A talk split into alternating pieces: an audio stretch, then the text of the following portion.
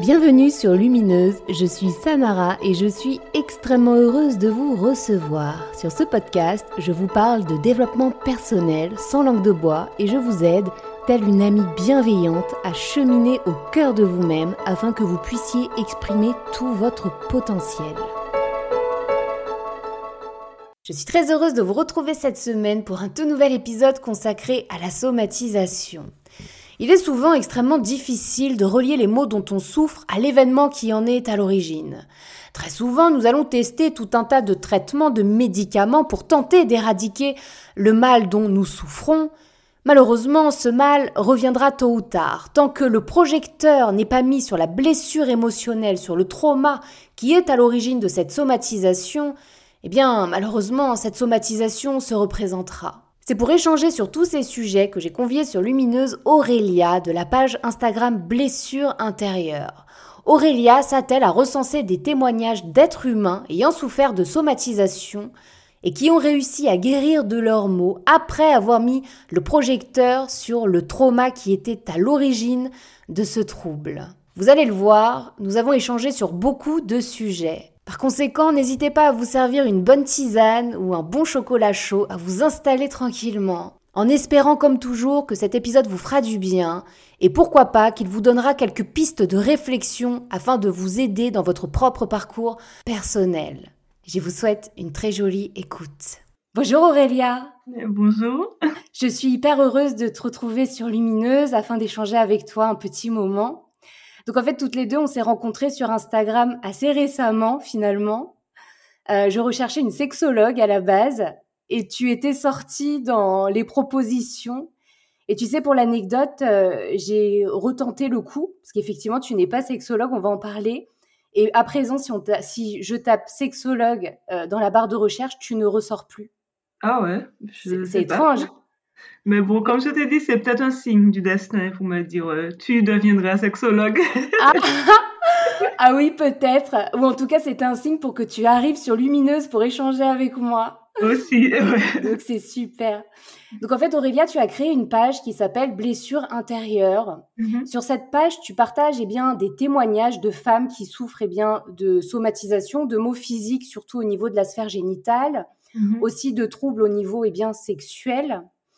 Est-ce que tu voudrais bien nous raconter un petit peu eh bien, la création de cette page Instagram que je trouve vraiment, vraiment très intéressante? Ben, Bien sûr.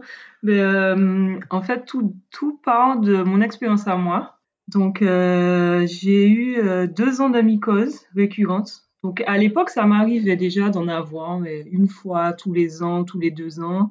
En plus, je viens de la Caraïbe, de la Martinique, donc des fois, il suffit d'aller à la plage, d'avoir un maillot mouillé et voilà, une petite mycose, mais tranquille. Je mettais juste un petit ovule naturel et voilà.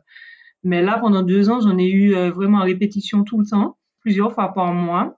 Et, euh, et je savais pas trop euh, quoi faire. Je faisais, je mettais les, les ovules habituels, ça marchait pas. J'ai testé plusieurs traitements, des traitements chimiques.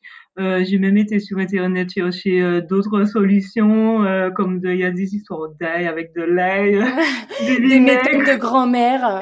Exactement. T'as essayé ça? L'ail, j'ai essayé, mais bon, c'est pas très recommandé apparemment. Le vinaigre, oui, ça marche très bien dilué dans de l'eau, hein, attention, parce que le vinaigre tue les champignons en fait. Et euh, mais bon, ça prenait du temps et le problème c'est que ça revenait, c'était vraiment récurrent. Et, euh, je comprenais pas, je faisais des recherches sur internet et on parle beaucoup du physique, donc tout ce qu'il y a à faire, mais on parle, on, on dit rien de plus en fait. Et il y avait des, je voyais des témoignages de filles qui se plaignaient d'avoir traîné des mycoses pendant des années, ça affectait leurs relations sexuelles et, et moi, du coup, j'ai commencé à flipper. Je me suis dit, euh, mais non, c'est pas possible. Je peux pas, euh, même sexuellement avec mon, mon copain euh, à l'époque, euh, ben, on faisait quasiment plus l'amour. J'avais pas envie. Je me sentais mal dans ma peau. Ça me grattait. Donc heureusement, moi, j'ai eu des mycoses euh, qui grattent simplement, mais j'ai pas eu les odeurs. Il y en a qui ont des mycoses odorantes. du coup, bon, on changeait un peu notre sexualité. On essayait de faire avec. Mais euh, voilà, ça, ça joue aussi dans le couple. Et du coup, ben, ça fait aussi d'autres problèmes euh, du style est-ce qu'il va me tromper euh, Et lui, ça pose des questions est-ce que je l'attire toujours? Bon, voilà. Oui, c'est vrai qu'après, ça engendre des problèmes relationnels au sein même du couple, c'est terrible. Hein. Exact. Et euh, j'ai quand même eu de la chance parce qu'il a été très assez à l'écoute et très compréhensif, même s'il avait ses doutes à lui, mais il était présent et j'ai pas douté une seule fois qu'il aille voir ailleurs, même s'il y va, il était quand même présent. Et, et un jour, j'ai lu un article et je sais pas par quel hasard, et ça parlait justement du lien émotionnel avec je, je sais plus si c'était des mycoses, mais voilà, c'était des, des, problèmes génitaux. Et là, en fait, j'ai eu un déclic. Euh, je sais pas qu'est-ce qui s'est passé dans ma tête, mais euh, du jour au lendemain, ça s'est arrêté. Donc j'en avais, j'en avais toujours, mais pas aussi souvent. Par contre, ma libido était toujours euh, assez down, parce que j'avais toujours peur d'en refaire et tout, donc j'avais toujours pas envie. Mais en tout cas, mes mycoses, ça allait déjà beaucoup mieux. Mais j'avais pas encore compris le lien. Et c'est un jour, en parlant avec euh, mon partenaire, euh, il me dit Est-ce que c'est pas ton avortement? Parce qu'effectivement, j'ai eu mon deuxième avortement avec lui. Donc, j'ai eu un premier avortement à 20 ans et un deuxième avortement avec lui à 26 ans. Et en fait, j'avais tellement, à 20 ans, j'ai tellement, c'était quand même assez douloureux, même si j'étais sûre de ma décision, j'étais jeune, je faisais mes études et tout je m'étais promis de ne plus jamais euh, avoir à repasser par là. Et j'ai l'impression qu'avec mon deuxième avortement, j'ai complètement fait un déni d'émotion. Mmh. J'ai, euh, pour moi, voilà, c'était physique. Je vais, je le fais. Ma décision, elle est sûre. Et tout le reste, en fait, c'est comme si ça n'a jamais existé. J'ai pas eu, j'ai rien ressenti. J'avais pas de peine. En plus, à l'époque, euh, mon partenaire avait eu la, la, varicelle en même temps, donc euh, il a pas pu venir. Et moi, ben, je me suis occupée de lui. Ben, juste après, en fait. Et donc, tu ne t'es pas occupé de toi? Moi, pas du tout. Et euh, en plus, je faisais un déni d'émotion. Donc, c'est vraiment, voilà, ça s'est passé, c'est fait, c'est effacé et basta. Et, et en fait, même là, quand il m'a dit ça, je lui ai dit, mais non, mais qu'est-ce que tu racontes Ça peut pas être l'avortement. c'est bon, ça m'a pas atteint. voilà. Et, le déni, le déni. oui. et même, même pour te dire, j'avais vu une gynécologue aussi et euh, par rapport à ça, et elle m'avait dit, euh, c'est peut-être émotionnel ou euh, mental, vous n'avez pas un problème dans votre couple. Mais elle, c'est la première question, question qu'elle a posée, puisqu'elle connaît pas ma vie, donc elle n'allait pas parler d'avortement. Et je me souviens quand je suis sortie de là, j'avais dit à ma maman, mais c'est quoi cette gynéco Mais non, j'ai pas de problème dans mon couple. ouais, du coup, tu l'avais vraiment pris intensément. ouais. Exact. J'ai vraiment fait En fait, j'ai jamais fait le lien, alors que tout était devant moi. J'avais aussi, j'ai toujours une application euh, pour suivre les cycles euh, et où je notais toutes mes relations aussi sexuelles. Et il y a vraiment une différence entre le avant l'avortement où on avait une vie sexuelle normale, à, après où là ça passait en moyenne de une fois par mois. Et hmm. même là, en fait, j'ai jamais eu le déclic d'aller vérifier sur l'application s'il y a vraiment euh, un avant et après. Ouais, mais c'est vrai que quelque part tu pouvais pas parce que le voir, ça t'aurait mis face à ta douleur finalement d'avoir avorté, voilà. C'est pour Exactement, ça. Ouais. Et, euh, et c'est l'année dernière, donc pendant le Covid, donc euh, je suis plus avec mon partenaire, bon, on a gardé des bons, des bons liens. Mais euh, j'ai un autre ami qui m'a envoyé un autre article. Et là, euh, c'était la même chose, le même genre d'article qui expliquait le lien émotionnel et les problèmes, euh, je crois que c'était des cystites. Et avec des questions à se poser, euh, comme le pardon, se pardonner à soi, pardonner à l'autre, en fait, selon les situations. Et là, ça m'a vraiment, vraiment fait tilt, en fait. J'ai vraiment eu un déclic et j'ai vraiment compris que tout ça venait de l'avortement. Et euh, après ça, j'ai vu une, psychologue aussi qui m'avait euh, confirmé qu'elle a appelé ça les euh, larmes de sang. Hmm. Je sais plus exactement ce que ça veut dire, mais bon, c'est voilà, c'est pour expliquer que mon corps a voulu pleurer de cette façon-là, en fait. Et, et du coup, ben voilà, pourquoi j'ai voulu faire cette page parce que je m'étais dit c'est pas possible il y avait rien sur internet je trouvais rien et, euh, et j'ai envie de le partager. J'ai envie de partager mon expérience puisque je suis sûre qu'il y a plein de femmes euh, qui sont dans le même cas. Et simplement en commençant la page donc j'avais même pas encore fait la publicité ou lancé vraiment la page juste autour de moi donc je récoltais déjà des témoignages pour avoir déjà une base. Simplement mon entourage mes copines même des copines proches, elles ont vécu des choses un peu similaires. Donc, pas forcément des avortements, mais d'autres traumas, ou même euh, simplement euh, un mauvais partenaire, un pervers narcissique, ou, euh, même des petites choses du stress et elles ont eu des mycoses, des kystes, des cystites, des infections. Et je me suis dit, mais wow, c'est, c'est franchement, c'est impressionnant. En fait, là, tu t'es rendu compte que finalement, nous étions absolument toutes concernées et simplement, nous n'en parlions pas les unes avec les autres. On est toutes là à souffrir dans notre coin, alors que finalement, on vit vraiment toutes la même chose, quoi. Mm. Exact. En plus, c'est euh, assez délicat de de dire autour de soi oui j'ai une mycose. En plus les gens ils sont pas vraiment renseignés, ils pensent que voilà c'est sale. Que tu es sale, que tu te laves pas. Oui, alors que pas du tout. Exact. Au contraire même, oui ça vient du mental même du coup. Absolument. Euh, Et d'ailleurs, on peut même se créer des mycoses en se lavant trop. Exact. de toute façon, c'est même pas cohérent, oui. Hmm. Et euh, et donc voilà, j'ai appris plein de choses euh, sur mes copines. J'ai appris des avortements, j'ai appris des traumas, d'autres traumas. Et que pareil, pendant des années, elles ont subi ça en fait. Hmm. Et j'ai commencé à récolter des témoignages. Et au fur et à mesure, ben, j'ai lancé la page. Et euh, au début, ben oui, c'était une page plutôt euh, témoignage et euh, des petites expressions, des petites quotes pour faire joli. Mais au fur et à mesure, j'ai vu en six mois, j'ai eu à peu près 2000 followers. Oh, c'est incroyable. Ouais. Donne-moi ton secret. et, et au début, c'était anonyme, donc je voulais pas me montrer, mais je sentais que ça me bloquait pour la suite que j'avais envie de faire différents formats, des, euh, bon, des podcasts, on n'est pas obligé de se montrer, mais j'avais envie de faire des vidéos, des lives, euh, des reels un peu plus fun pour euh, voilà mettre un côté un peu euh, pas non plus super sérieux tout le temps et puis pas non plus dépressif et, euh, et au fur et à mesure ben je pense que les gens ils ont beaucoup aimé aussi le fait de me voir puisqu'au début ils me suivaient sans me voir et, euh, et, voilà, après j'ai voulu euh, mettre un peu euh, le côté éducatif, informé, aussi par rapport aux hommes, puisque nous les femmes déjà on a du mal à se comprendre, mais aussi les hommes. C'est vrai. Ils comprennent pas, ils savent pas. Il y en a plein qui connaissent pas c'est quoi des mycoses ou des autres infections. Et, et, du coup, ben voilà, au fur et à mesure, je développe. Ouais, c'est merveilleux. Est-ce que tu as repéré, je veux dire, des des éléments récurrents finalement dans les témoignages qui te sont faits auprès de toutes ces femmes là qui viennent se confier auprès de toi? Est-ce que tu as repéré des éléments qui reviennent vraiment assez souvent euh, et qui vont jusqu'à eh bien justement déclencher des infections urinaires, des mycoses, etc. Euh, alors en matière de trauma, c'est euh, souvent différent. Après, j'ai beaucoup de cas de viol et d'inceste ou d'attouchement. Il y a beaucoup de cas de déni aussi. La plupart, en fait, c'est elles ont eu ça pendant un moment. Je pense que c'est ça le point commun. Elles ont eu ça pendant un moment. Elles ont eu du mal à faire le lien entre le côté mental et, euh, et le physique, en fait.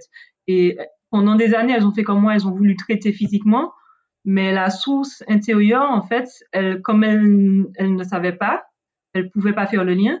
Du coup, elles n'avaient pas encore le déclic. Et simplement en, en, lisant les témoignages, il y en a beaucoup qui viennent me voir et qui me disent euh, Moi aussi, pendant des années, j'ai eu ça.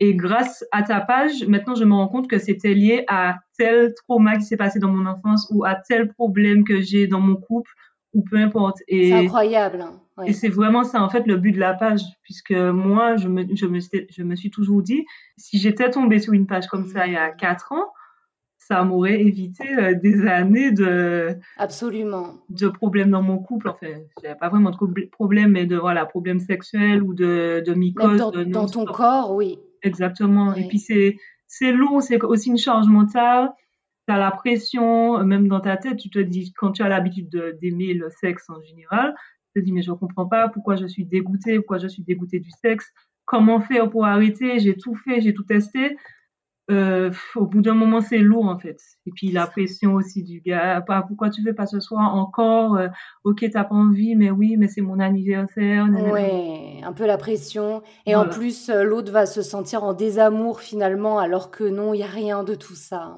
Il y, a plus, il y a plus d'intimité non plus en fait. Et je pense que l'intimité dans un couple c'est important aussi. C'est pas seulement le sexe ne fait pas tout, mais il faut un minimum de de relations euh, sexuelles sans forcément la pénétration, mais un peu de voilà de de câlin. voilà. C'est vrai. Moi, ce que j'ai aimé sur ta page, et c'est ça justement, et c'est pour ça que bah, finalement qu'on a décidé de faire un épisode toutes les deux, je viens de lancer une série d'épisodes sur la somatisation, donc tous les maux du corps qui vont être déclenchés justement par des traumatismes que nous avons vécus par le passé. Je trouve que ta page met bien en exergue cette chose-là, à savoir qu'on ne peut absolument pas dissocier la tête, l'esprit, le mental de notre corps. Réellement, les deux font un. Et lorsqu'on essaye de soigner une partie sans aller regarder l'autre, ça ne fonctionne pas. Il faut mhm. vraiment aller embrasser les deux éléments et c'est vraiment en prenant l'élément, le système finalement dans sa globalité qu'on peut enfin voir le bout du tunnel.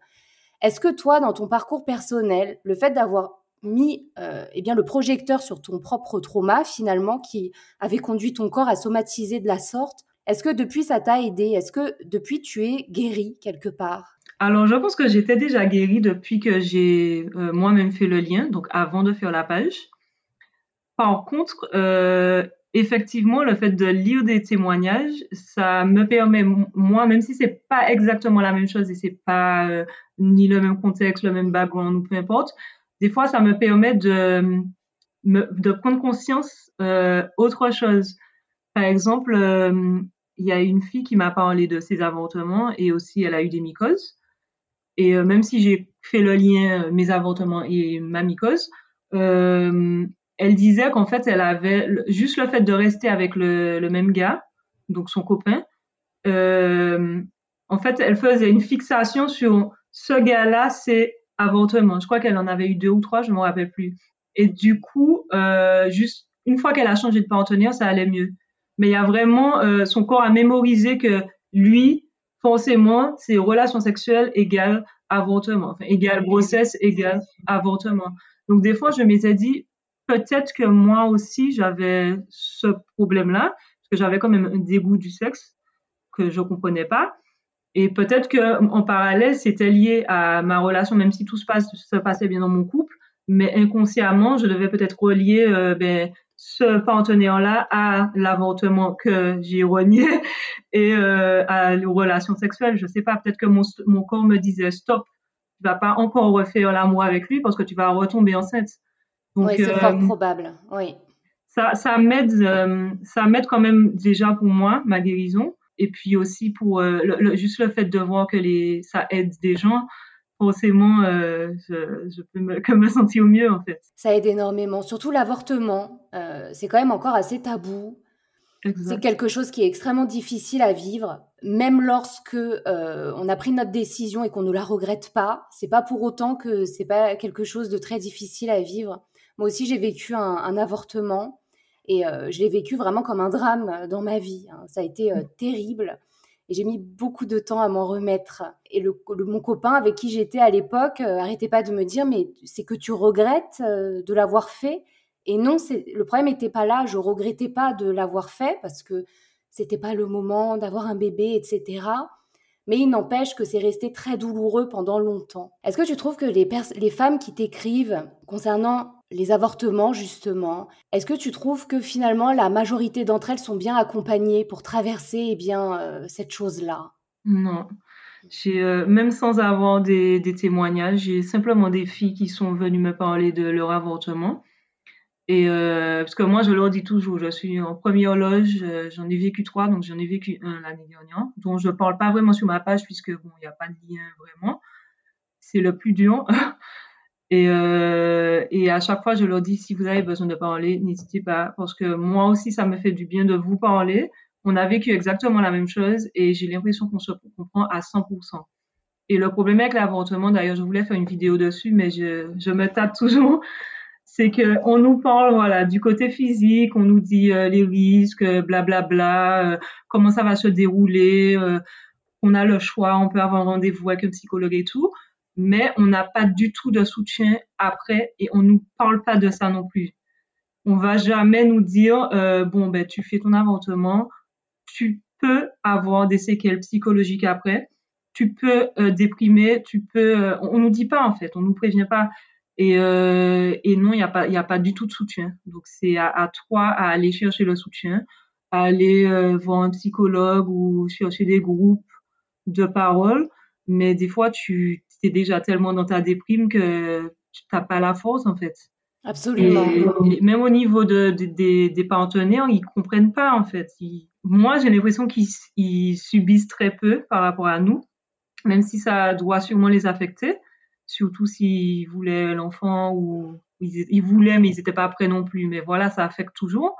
Mais, euh, mais, mais nous, avec les hormones, le fait de l'avoir porté et tout, c'est complètement différent en fait. Mm. Et, euh, et c'est difficile de, de s'exprimer. On se sent souvent isolé. Moi, par exemple, j'ai déprimé quelques mois après le dernier avortement, mais personne ne savait ça autour de moi parce que je ne le montrais pas. Mais euh, voilà, ça m'arrivait. J'étais au travail, je, à la maison, je pleurais pendant des meetings. On me voyait pas parce qu'il n'y a pas la webcam, mais je pleurais, mais personne ne le sait. Donc il n'y a, vraiment pas de soutien, euh, même au niveau des proches. Les gens, ils, savent, ils savent pas non plus quoi dire, ils savent pas quoi faire, et des fois ils disent des choses et nous on n'apprécie pas. Ils, font pas attention, mais bon voilà, quand on te dit non mais ça va euh, après un mois, ça va, il faudra bien que tu t'en remettes. ça reste quand même un deuil quoi. On prend le temps qu'on veut pour le deuil. Absolument, absolument. Et ça peut être plus ou moins long euh, selon les circonstances. Lors de mon avortement, il y a quelque chose que j'ai très très mal vécu. C'est que euh, donc le médecin à l'hôpital m'a fait euh, une échographie et il, a, il a insisté sur le fait que le cœur de l'embryon battait déjà. Et vraiment, il a lourdement insisté sur cette notion. Moi, ça m'a juste arraché les tripes. Et ensuite, lorsque donc c'était médicamenteux pour moi, Lorsqu'il m'a donné, euh, il m'a expliqué les médicaments, il faut prendre celui-ci d'abord, et il a bien insisté sur le fait que le premier médicament allait arrêter euh, ah, le cœur de mon bébé. Et ça, ça, ça a été euh, terrible. Je pense que quelque part, ce monsieur tentait de me faire changer d'avis, mais ce n'était pas à lui de faire ça. En plus, il est médecin certes, mais il n'était pas psychologue, donc même les mots utilisés ont été d'une violence inouïe pour moi. Et euh, c'est quelque chose que j'ai vraiment eu du mal à vivre, mais vraiment de A à Z, quoi, dans ce parcours. Et je me suis moi-même sentie extrêmement seule là-dedans. Ça a été ah terrible. J'ai trouvé ça complètement aberrant. Et quand il m'a euh, donné le médicament, en insistant encore sur l'idée, oh. que je me suis dit, mais c'est, il, il cherche à m'achever, quoi. Je suis sortie de là, pour le coup, complètement dissociée, complètement à côté de mes pompes, et je ne savais plus vraiment, mais de toute façon, c'était trop tard. Enfin, c'était terrible, quoi. Hmm. Mais même, euh, même les psychologues, enfin, comme je dis toujours euh, aux filles, vous testez quelqu'un, enfin, peu importe, psychologue, magnétiseur ou euh, hypnotiseur, peu importe. Si vous aimez pas, si vous n'avez pas de feeling avec la personne, n'allez, enfin, ne revenez pas. Ah parce que moi, j'ai vu un psychologue avant, avant de prendre ma décision parce que j'ai eu vraiment du mal à prendre ma décision. J'étais perdue, même le papa, bon, il, il voulait pas trop intervenir je me sentais déjà très seule. Et, euh, et la psychologue que j'ai vue, mais je l'ai détestée en fait. J'ai l'impression qu'elle m'a encore plus perdue. Elle, elle, avait un côté un peu jugeant. Elle me disait ah euh, mais normalement tu dois le savoir euh, ta décision si tu veux le garder ou pas. Si c'est pour le garder ne pas aimer l'enfant. J'ai dit mais si je le garde c'est que je, je suis prête donc je veux l'aimer je vais l'aimer. Donc j'ai trouvé que c'était un peu elle me donnait des exemples avec euh, des proches autour d'elle. Bon, sa tante qui a gardé ses quatre enfants et que elle est pas, elle est pas contente, elle ne les aime pas ou je sais pas quoi. Bon, non mais c'est terrible. Entendu des mamans qui euh, qui n'aiment pas leur enfant, tu vois. En plus, je trouve vraiment que c'est particulier parce que cette tête ne connaît pas ton parcours. Enfin, je veux dire, elle ne sait pas quelles sont, quelle a été ta vie jusqu'alors, quelle a été ton enfance, quels sont les traumas peut-être que tu vois, que tu te traînes, etc. Je veux dire, euh, je pense que parfois, ils ne se rendent pas compte de l'impact des mots qu'ils utilisent. Vraiment, ils ne s'en rendent pas compte. Et ça peut absolument être dévastateur. Exactement. Dans les témoignages que tu reçois aussi, il y a des femmes qui, te racontent eh bien, les soucis qu'elles ont plus d'un point de vue sexuel avec leur amoureux. Parce que de ce côté-là aussi, ça peut créer eh bien forcément euh, des troubles. Est-ce que dans les témoignages que tu as reçus, pareil, il y a quelque chose qui revient, qui est récurrent comme ça ou, pas? Là, je dis, c'est 50-50. il y en a qui ont du mal avec leur partenaire parce qu'il n'est pas du tout compréhensif. Et, euh, et, du coup, ben, elles ont de la pression de leur côté et ça s'empire, c'est un cercle vicieux en fait. Et il y en a où euh, il y en a qui ont un partenaire très à l'écoute et mmh. très présent et du coup ça les aide dans le dans leur guérison. Donc ça, ça revient beaucoup quand même, la communication dans le couple et le partenaire qui soutient. mais je dirais que c'est 50-50. J'ai pas, euh, j'ai pas de dominant à ce niveau. Déjà, euh, c'est positif, ça fait du bien quand même d'entendre qu'il y a des hommes qui accompagnent euh, leur amoureuse et, qui restent présents, quoi. C'est clair. Parce que c'est vrai que c'est pas forcément le cas, et lorsque ça t'arrive, tu le vis vraiment comme une double peine, c'est une injustice terrible. Tu souffres mhm. déjà dans ton corps, et quelque part, l'autre qui est censé t'aimer tel que tu es, donc avec tes blessures aussi, eh bien, t'abandonnes, quoi. C'est une forme d'abandon quelque part. Exact. Et comme je dis aux filles, parce qu'il y en a qui ont peur, euh, ouais, j'ai peur qu'il aille voir ailleurs. Euh, il m'a dit euh, je lui ai expliqué, mais il comprend pas et il veut quand même aller voir. si on n'a pas de sexe, il veut aller voir ailleurs. Moi, je leur dis, je vais jamais leur dire quitte le gars. Elles font ce qu'elles veulent, mais je leur dis, c'est à toi de faire le choix. Si tu veux te guérir toi et te focaliser sur ta guérison sur toi, ton corps et tes mycoses ou tes infections, ou si tu veux rester dans une relation, enfin si tu veux subir ta vie sexuelle, puisque bon, c'est pas subir la relation, c'est subir la vie sexuelle. Donc si tu estimes que tu as trop de pression, c'est à toi de faire le choix entre ce que tu veux vraiment, si tu veux guérir, ou si tu veux rester avec quelqu'un qui va te donner plus de pression et qui va t'enfoncer en fait. Je trouve ça terrible ce que tu es en train de dire quelque part, parce que c'est comme si s'il n'y a pas de sexualité, il n'y a pas du tout de couple. Là, en gros, euh, c'est le grand raccourci qui est fait, alors que pas du tout. Et même dans la vie d'un couple, il peut y avoir des périodes où il n'y a pas du tout de vie sexuelle, ou en tout cas pas avec pénétration, etc. Mais c'est pas pour autant qu'on peut pas se réinventer une vie sexuelle autrement, avec euh, des marques d'affection, d'amour autres, quoi. Euh, quelque part, un homme qui arrive et, qui te tient ce genre de propos, la première question à se poser, c'est mais est-ce que cet homme me mérite dans sa vie? Vraiment. Euh, je trouve que c'est très grave quand même. C'est euh, en fait pour certaines personnes le sexe c'est un dû en fait. Comme on est en couple, donc tu te dois de faire ton devoir de femme. Bon, j'arrondis. Hein oui, c'est ce Oui, t'inquiète pas Aurélie, on sait que ce n'est pas toi qui penses comme ça. Mais il y en a, il y en a qui pensent encore comme ça malheureusement, ou il y en a qui euh, juste simplement ils ont pas, ils sont pas non plus euh, aussi euh, extrêmes, mais juste le fait de ne pas avoir de relations sexuelles, comme ce sont des hommes, je dis toujours ça, les hommes ont, je sais pas si c'est vrai, mais ils ont peut-être plus besoin que nous. En tout cas, ils, ils ont du mal à, à, se tenir. Et du coup, mais s'ils n'ont pas de quoi libérer leur sperme, je dirais, euh, ils vont ailleurs en fait. Mais ça ne veut pas dire qu'ils aiment pas leurs copines, c'est que comme ils peuvent pas avoir, ils peuvent pas faire ce genre de, choses, donc du, coup ils vont ailleurs. Mais là je dis pareil, je dis aux filles, soit il y a différents, tu peux faire plusieurs choses, soit tu, tu finis avec lui parce que tu estimes qu'il il te donne pas de soutien, il te dérespecte, il te met trop de pression et ça t'aide pas dans ta relation, enfin dans ta guérison. Soit vous, vous restez ensemble et vous trouvez différentes manières de faire l'amour, puisqu'il n'y a pas que la pénétration, il y a aussi le tantra, par exemple, j'ai envie de, de m'intéresser plus. Euh, y a, on peut faire des préliminaires, on peut faire plein de choses en fait.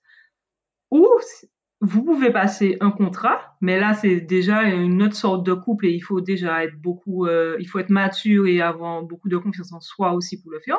Mais a des couples un peu libertins ou des couples beaucoup plus libres qui se laissent, qui s'autorisent euh, d'aller voir ailleurs en fait. Donc il y a plusieurs possibilités. Après, c'est selon qui veut quoi.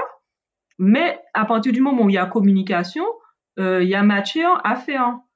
Donc, si après le gars, il y a, il y a, il y a pas de, négociation, le gars, non, c'est mort, il veut pas faire de préliminaire, il veut absolument faire des pénétrations, euh, il n'est pas non plus euh, super ouvert d'esprit et puis il n'y a pas de compromis, ben là, je vois pas l'intérêt de rester ensemble, surtout s'il y a de la pression, s'il est pas, il soutient pas, s'il n'est pas présent. Mais moi, excuse-moi, mais là, tu vois, je me dis, euh, il n'y a, pas d'amour là. Je veux dire, quand il y a de l'amour, euh, tu, vois ton, ton amour qui, qui, souffre, qui est malade pendant un temps donné, je, je n'arrive même pas à comprendre que qu'il y en ait qui, qui, mettent la pression comme ça à leur nana en leur disant, mais écoute, euh, très vulgairement, si t'écartes pas les jambes, je me casse. Bah, franchement, casse-toi, quoi. Enfin, c'est terrible. Il faut vous aimer suffisamment pour euh, vraiment euh, ancrer l'idée qu'il vous faut vous respecter d'abord. Et si vous vous respectez vous, les autres vous doivent aussi le respect. Parce que là, mhm. je trouve que c'est absolument terrible. En plus, quelque part, ça vient rajouter de la souffrance supplémentaire. C'est vraiment euh, terrible. Je, je trouve que ça manque cruellement d'amour, tout ça. Après, il y en a qui, qui, qui, donnent des coups de pression, mais c'est pas c'est pas aussi aussi raide en fait. C'est euh, ah euh, ah non encore euh, tu veux pas ce soir mais pourquoi à la longue en fait c'est c'est long. Ça devient lourd. On a beau lui expliquer écoute chérie j'ai je t'ai expliqué j'ai des problèmes j'ai si ma libido elle est down à cause de ça je me sens pas bien dans mon corps. Ils vont quand même et ce soir ah non ah, alors c'est toujours quand toi tu veux. Tu sais, il y a des moments où tu as un petit pic de libido quand même. Culpabilisation. Allez, bah oui, oui. Et euh, donc il disait ah ouais donc c'est quand toi tu veux mais quand moi je veux euh, je peux jamais c'est ça je peux même pas te toucher bon c'est pas c'est pas si méchant que ça tu vois mais il y a quand même il y a une pression et euh, je, je disais à mon ex lui il a toujours été présent compréhensif etc mais même lui, de temps en temps, il y a eu des petits coups de pression, même si c'était pas volontaire et c'était pas méchant, méchant. Mais il y a quand même eu un petit truc qui fait que moi, dans ma tête, ben, ça mijote encore et je me dis, oh non, euh, j'ai encore ces problèmes-là, il faut vraiment que je, les règle. Et, voilà, quoi. Sachant qu'en plus, la femme, on a quand même ce site complexe, c'est que euh, nos hormones vont fluctuer tout au long de notre cycle. Donc déjà, même sans problème particulier, on n'aura jamais la même libido euh, du premier jour au, 30e jour du cycle. Moi, ça fait, euh, je sais pas, trois ou quatre ans maintenant que je suis célibataire. Et c'est vrai que, je l'avoue, ça, c'est l'une des raisons pour lesquelles euh, j'aime bien être toute seule. Je suis tranquille. Personne ne vient me gonfler, quoi. Enfin, tu vois, vraiment, j'ai une, une, totale liberté. Je fais ce que je veux quand je veux. Et c'est vrai que souvent, d'échanger, même avec des amis ou des femmes de ma famille, euh, et, moi, je me dis dans ma tête, qu'est-ce que je suis bien toute seule. Moi, depuis que, ben, depuis mon ex, euh, pareil, je suis célibataire. Bon, j'ai eu euh, deux, trois choses, mais bon, j'ai, du coup, je suis vraiment focalisée sur moi et je suis toujours dans ma guérison, dans essayer de comprendre des choses. ben, mon post-avortement aussi, avec le, dernier. Donc, du coup, je, c'est pas grave en fait. Et comme je dis tout le temps aussi aux filles, le moindre gars qui rentre dans ma vie, moi, je, je suis assez transparente. Bon, je vais pas lui raconter toute ma vie d'un coup, mais je lui explique déjà des choses. Et si de base, je vois qu'il ne comprend pas ou qu'il n'essaie pas de comprendre et qu'il me met direct un coup de pression, ben, pareil, c'est, c'est out, c'est moi. Ah, j'ai, ouais. pas, j'ai pas envie de me faire chier euh, encore à me mettre avec un gars qui, voilà, il, il essaie même pas de comprendre il me met des coups de pression. Euh, non, non, non, c'est bon. J'ai déjà traversé assez. J'ai pas envie que de me mettre euh, dans une relation comme ça, en fait. Il y a de ça et je trouve, mais là c'est vraiment euh, mon avis personnel, je trouve qu'il y a énormément d'êtres humains qui souffrent de dépendance affective et qui se soignent pas. Et euh, moi, j'ai tendance à les attirer, mais alors euh, vraiment comme des moustiques à la lumière, ceux-là. Et euh, tu sais, le stéréotype du gars qui t'appelle 15 fois par jour, que si tu réponds pas à son texto dans la seconde, ça y est, c'est forcément non, non. J'ai une vie, je ne suis pas constamment collée à mon téléphone, j'ai pas forcément envie de te répondre dans la seconde.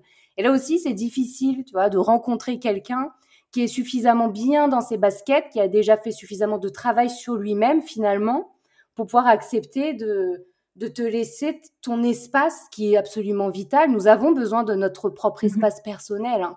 Et c'est vraiment deux espaces euh, finalement entiers qui doivent se rencontrer, sinon ça fonctionne pas. Et je trouve que notre société est, remplie d'êtres humains qui souffrent de dépendance affective. C'est vraiment c'est incroyable. C'est clair.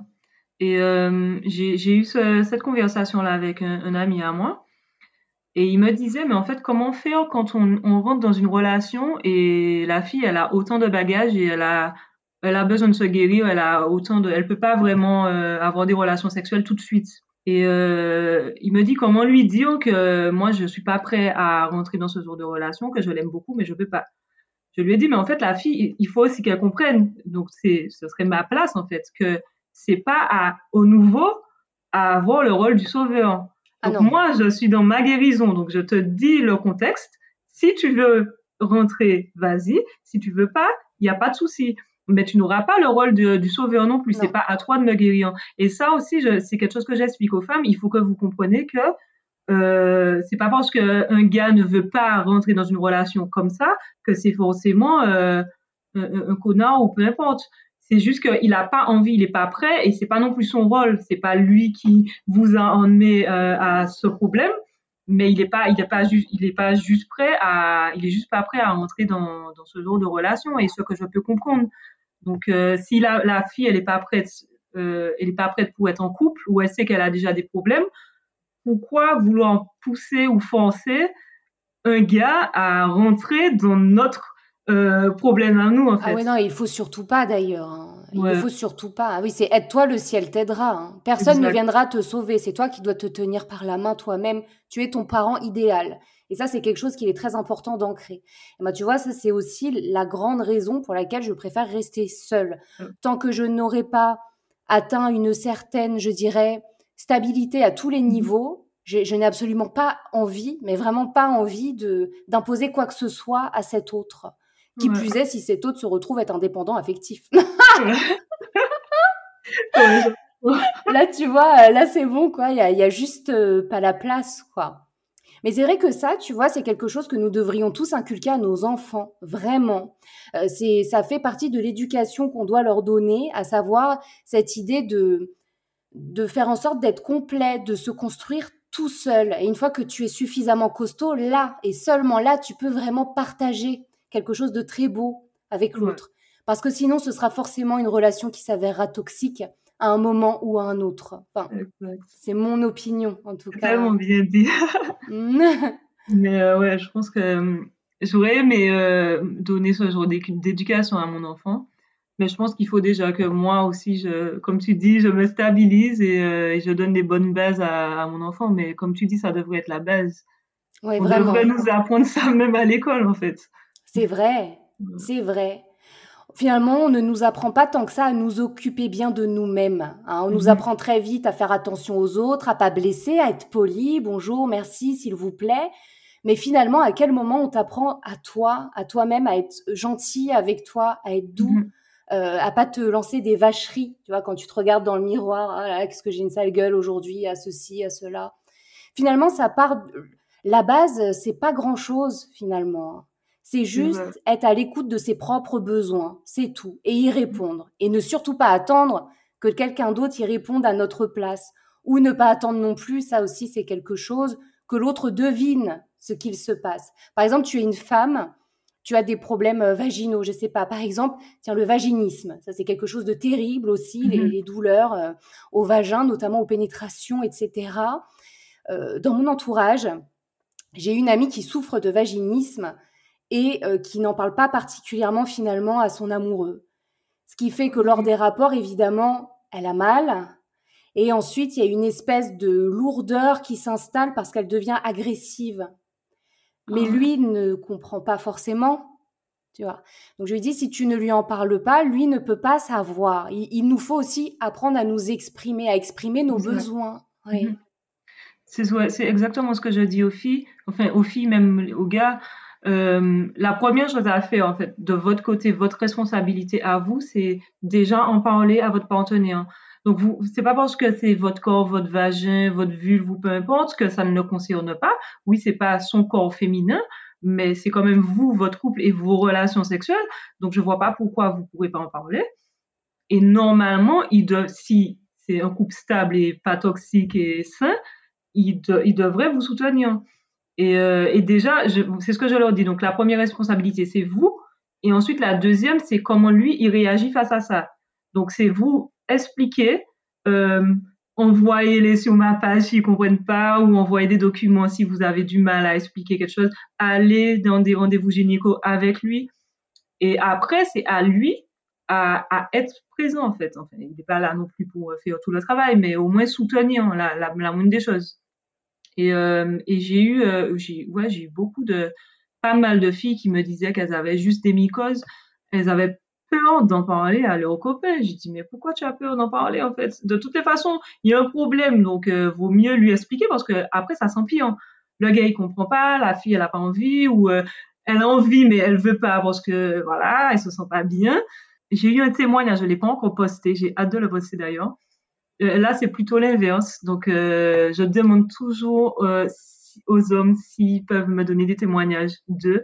Je ne sais pas si, comme je disais, il peut y avoir des maladies au niveau du pénis dues à un trauma. Mais par exemple, l'érection, je pense que c'est généralement lié au mental. des problèmes d'érection, hein, pas juste un problème une fois. Et, et, je leur dis si vous avez des témoignages, n'hésitez pas. Et, et, en fait là, c'est une fille qui parle de son, son ex avec qui elle a eu des problèmes sexuels parce qu'il euh, il lui faisait pas l'amour. Et c'est long, des années après leur, euh, leur occasion, qu'il lui a expliqué en fait qu'il avait des problèmes d'érection. Oh. Et là, c'est la même chose en fait. Et elle a eu la même réaction. Elle a dit s'il m'avait dit ça plus tôt, pourquoi il m'a pas dit ça? Je l'aurais soutenu. Moi, j'ai eu également des problèmes vaginaux, donc euh, j'avais j'avais besoin moi aussi de, de ne pas tout le temps avoir du sexe, de pouvoir me retrouver avec moi. Donc, on se serait soutenu en fait. Et, et leur histoire, elle était magnifique, mais simplement parce qu'il n'a pas communiqué, parce que en plus, je pense que pour les hommes, c'est encore plus dur. Il y a l'ego, euh, ne pas pouvoir. Euh, la pression de la performance. Exactement, le côté homme-mal, euh, voilà. Donc, je pense qu'ils ont du mal. Connerie. Bah ouais, c'est horrible. Ils ont une sacrée pression aussi, oui. Et, et en fait, elle me disait que depuis elle, il s'est jamais remis en couple il, ne s'est jamais soigné, donc je pense que même un psychologue, il doit, ou sexologue, il a du mal à en parler. Donc à ce point, quand même, c'est une, professionnelle, donc elle est là pour ça, mais apparemment, il n'a pas envie d'en parler, je sais pas. Et, euh, et, du coup, ben, quand ça va, donc il a des petits flirts par-ci, par-là, sur Tinder ou peu importe. Et quand ça va pas, ben, au moins, il n'a pas de relation sérieuse et il n'a pas à le dire à qui que ce soit. Oui, non, mais c'est terrible. Du coup, il va s'empêcher de construire quelque chose de beau avec un autre être humain. Ouais. Et souvent, tu sais, c'est parce qu'on projette. C'est-à-dire qu'on se dit que l'autre va se dire ceci ou cela, alors que pas forcément, tu n'es pas dans la tête de cet autre, en fait, tu ne sais pas. Et elle, elle a, euh, dans le témoignage, elle dit exactement ça. Elle dit que des fois, on, on, on, exagère, en fait. On est, on est tellement dans, notre bulle et on a l'impression que l'autre, il va réagir de telle ou telle manière, ou il va se moquer, ou ci ou ça. Mais au final, non. Et dans son cas, par exemple, elle l'aurait complètement compris, puisqu'elle-même, elle est passée par là avec euh, ses problèmes vaginaux. Donc, euh, ouais, moi je dis la, la base de tout, c'est la communication. Après, comment l'autre y réagit, c'est son problème. Absolument. Mais déjà, la première responsabilité, c'est la communication et le partage. Et normalement, on est un couple, donc un couple, c'est partenaire, et on est censé se partager, on n'est pas censé avoir peur, en tout cas, de se partager ce genre de choses. On est censé aller de l'avant ensemble, en fait. Tu sais, ton podcast, je parle, je m'adresse surtout aux êtres humains qui ont vécu bien des violences sexuelles, de l'inceste et tout ça. Et il y a quelques mois, un ami m'a dit, euh, mais tu sais, Sanara, euh, euh, là, de toute manière, pour toi, ça va être ultra compliqué de rencontrer quelqu'un. Donc, je lui dis, bah, pourquoi? Il me dit, bah, avec ce que tu as vécu, ce genre de bagage, je pense pas qu'il y ait beaucoup d'hommes, tu vois, qui seraient prêts à, à l'accepter. Ce à quoi j'ai répondu, eh bien tant mieux, parce que moi je suis une perle rare, donc c'est une perle rare que je recherche, tu vois. Et, euh, et du coup, il y a, lorsqu'on a vécu des viols, des agressions sexuelles, etc., il peut aussi s'installer une espèce de honte, un quelque chose de très lourd dont on ne veut pas, surtout pas parler, de peur d'être jugé, etc., etc. Et ça, c'est terrible. Donc, si là je, je le dis, c'est juste pour m'adresser aux personnes qui sont dans cette situation vous ne devriez jamais, jamais avoir honte de ce qui vous est arrivé, parce que mhm. premièrement, ce qui vous est arrivé, ce n'est absolument pas de votre faute. Et si l'autre en face n'est pas capable de vous prendre entier, eh ben, c'est qu'il ne doit pas vous prendre du tout. Ça, c'est très important. Et, euh, et comme je disais tout à l'heure, c'est pas à l'autre à nous sauver, mais si tu expliques la situation à, à ton partenaire, quand il y a de l'amour, il sera prêt à faire tout parce que j'ai déjà entendu des, des couples euh, qui se sont formés sur une base, enfin sur une base, c'est pas une base, mais la fille a été violée auparavant ou euh, il y a eu un inceste. Et c'est pas pour autant qu'elle n'a pas trouvé d'homme qui l'aime ou qu'elle a pas, que le couple n'a pas marché. Le gars, il l'aimait, il était prêt à tout pour qu'elle aille mieux. Donc s'il faut, ah, si ça doit passer par la case attendre ou la mettre en confiance, généralement ils, ils sont forts quand ils aiment, ils font vraiment tout en fait.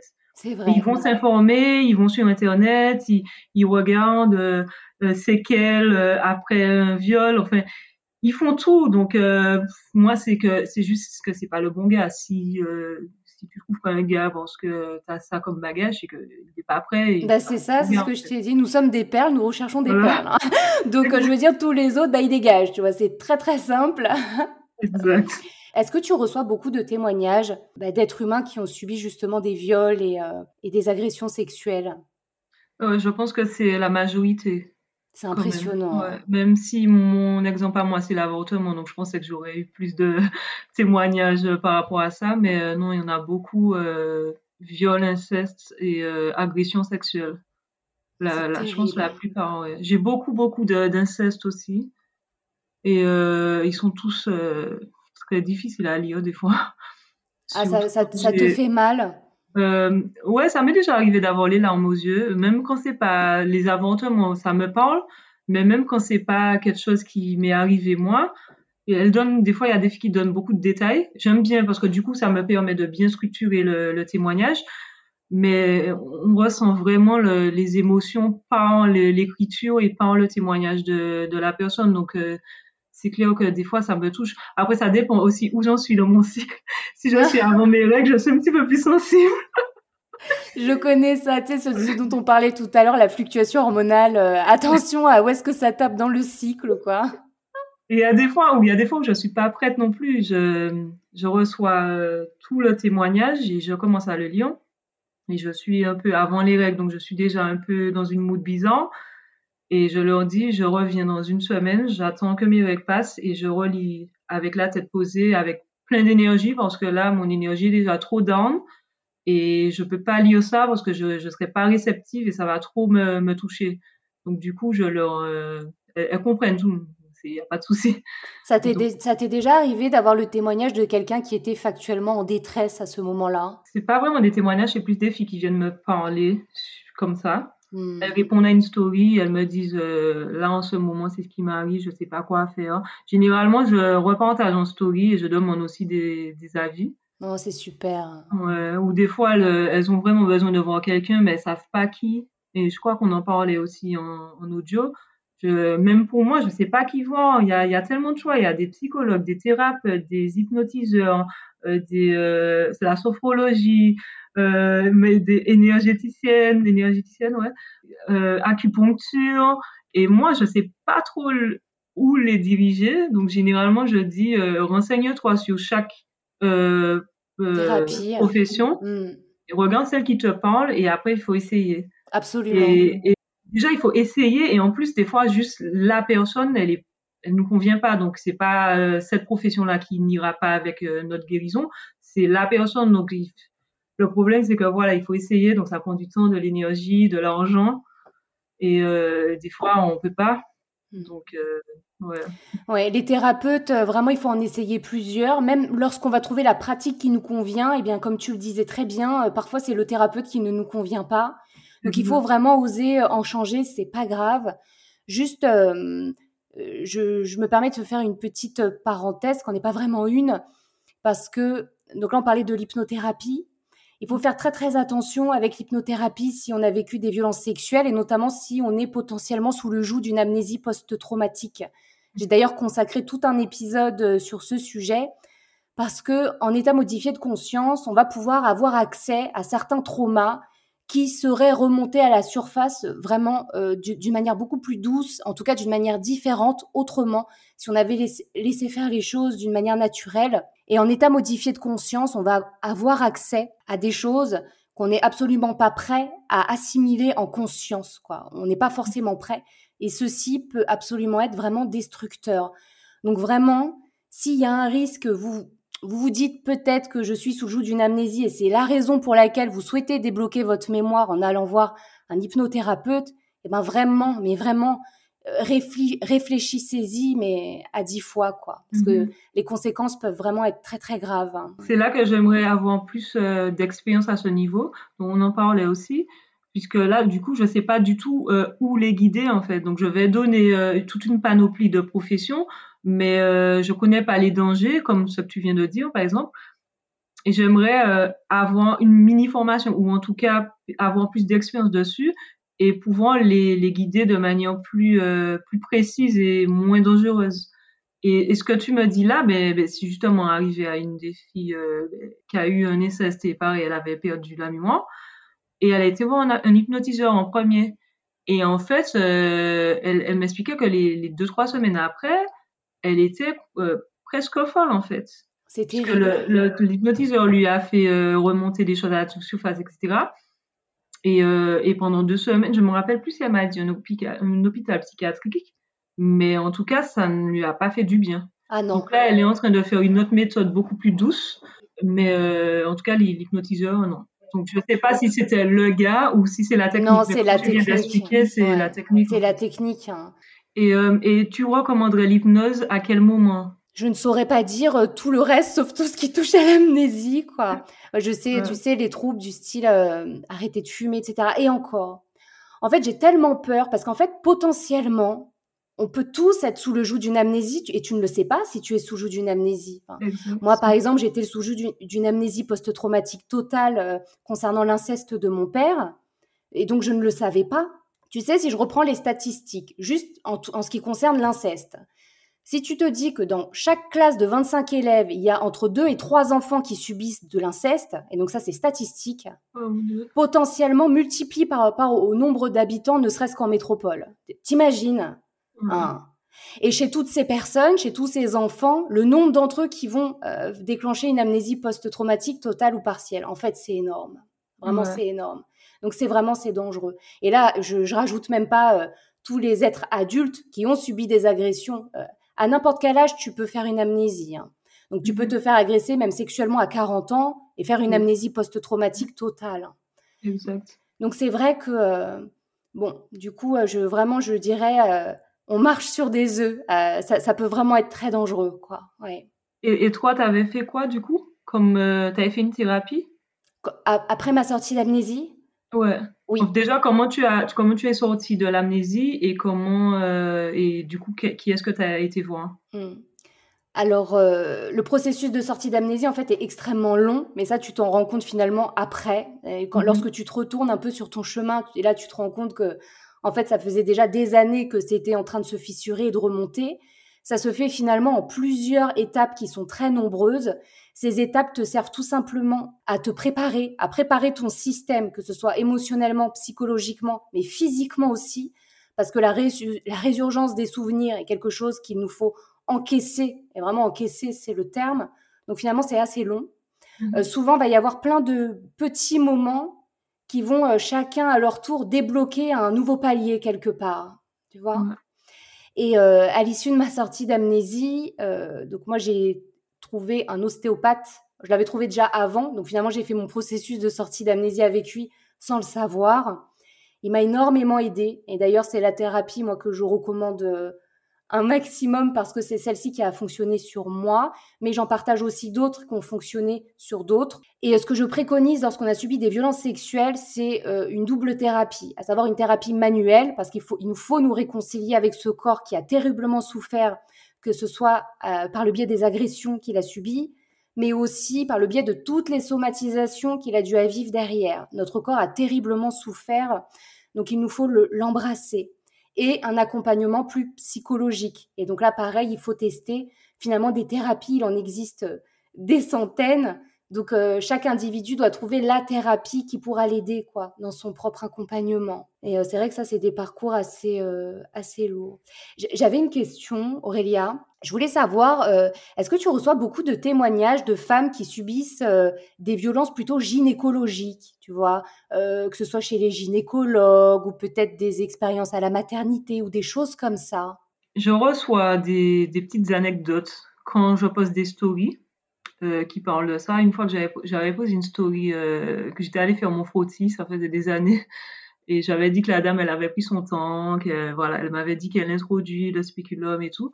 Et du coup, j'en parlais et je disais au fils, si vous avez le droit de dire non, vous, du, ça reste du consentement. Donc, si la, femme, elle, la sage-femme ou la, la gynéco ne vous parle pas ou si elle est un peu trop brute ou elle est désagréable, vous avez le droit d'interrompre la, séance et de prendre une autre séance avec quelqu'un d'autre. Mais ça, on le sait pas. Et pareil, quand on est jeune, euh, moi, on m'aurait dit ça à 18 ans, ben, je me laisse faire, je sais pas, en fait. Et, euh, et, même à, même à 30 ans, même à 30 ans, ça nous arrive encore. Et quand je mets des stories comme ça, oui, j'ai des, j'ai des feedbacks, des filles qui me racontent des, des anecdotes. Donc, euh, je repartage mais je n'ai pas eu de, de témoignage à proprement dit pour ma page. Mais euh, ouais, je, je, leur dis tout le temps, le, la, la, violence des fois des, des gynécos ou euh, des, des, des, docteurs, c'est on a le droit de dire non. On a le droit de se casser. C'est pas ils ont pas en fait ce sont des gens qui n'aiment pas leur travail pour moi. Tu tu peux pas traiter quelqu'un comme ça en fait. Je, je sais pas, tu introduis quelque chose dans le vagin de quelqu'un et toi-même tu es une femme, tu as un vagin, euh, je sais pas, tu vois, c'est pas. C'est terrible. En plus, ce que je trouve vraiment particulier avec les médecins, etc., c'est qu'il y a une notion euh, de hiérarchie quelque part, d'autorité. Hein.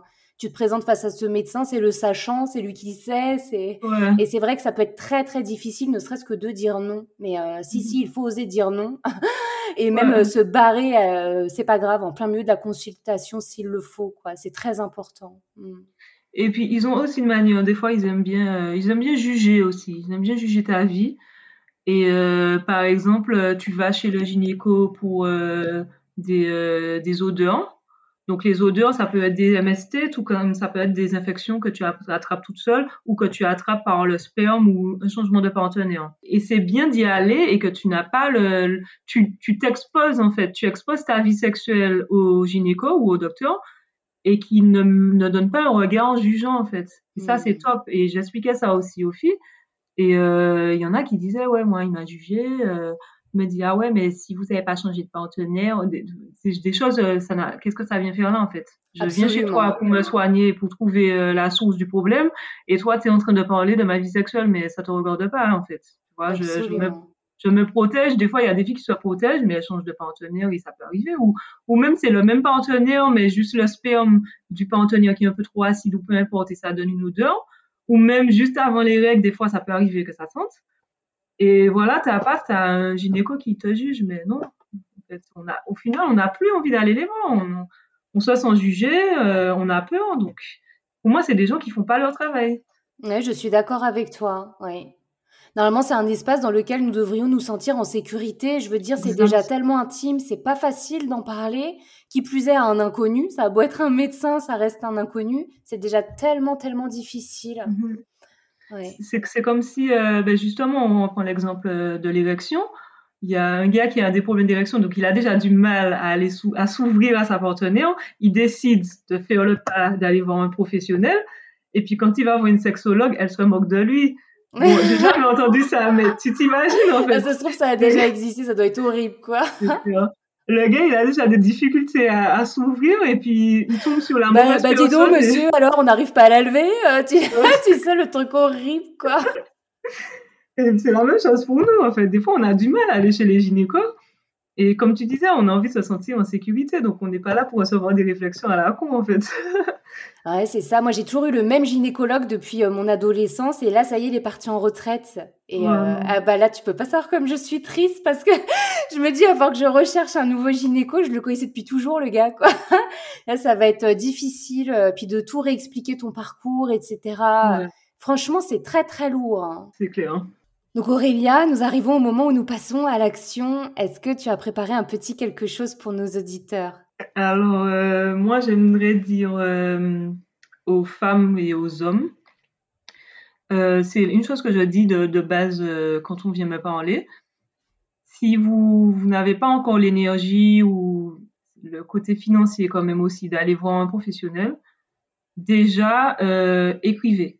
Comme je dis, la parole, la parole est libératrice. Euh, vous pouvez écrire sur le, PC ou écrire à la main.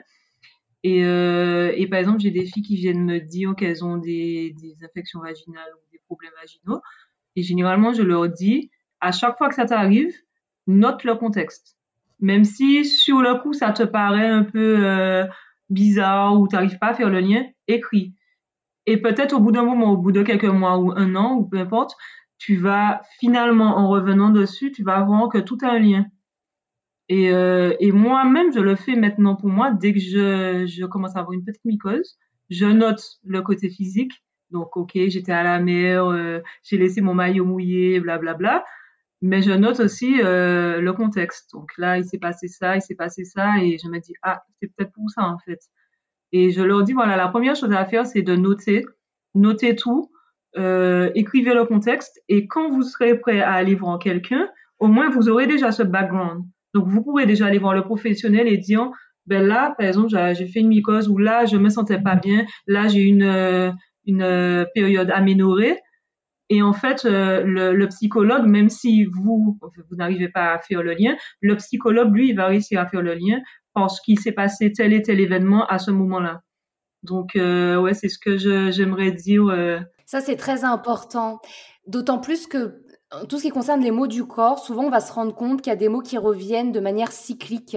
Mais une fois que c'est guéri, on n'y pense plus, on oublie. Mhm. Et je trouve que c'est vraiment un bon conseil ce que tu donnes là, parce que le fait de le noter, ça permet aussi de parfois retrouver des récurrences et donc des périodes de l'année et de se dire tiens, qu'est-ce qu'il m'est arrivé à cette période de l'année hein, dans ma vie? Et ça, c'est très très intéressant. Et euh, juste pour la petite anecdote, ben, par exemple, euh, le mois dernier, j'ai refait une mycose après quelques mois. Et en fait, c'est en fait, ce mois-ci, c'est le mois de mon de mes un an en fait d'avortement de mhm. l'année dernière. Et paf, j'ai voilà, j'étais pas très bien émotionnellement parlant et je comprenais pas trop pourquoi. Et en fait, quand j'ai mis euh, des mots et des dates, ben en fait, je me suis dit mais oui, en fait, ça fait un an. Et paf, je refais, je refais une.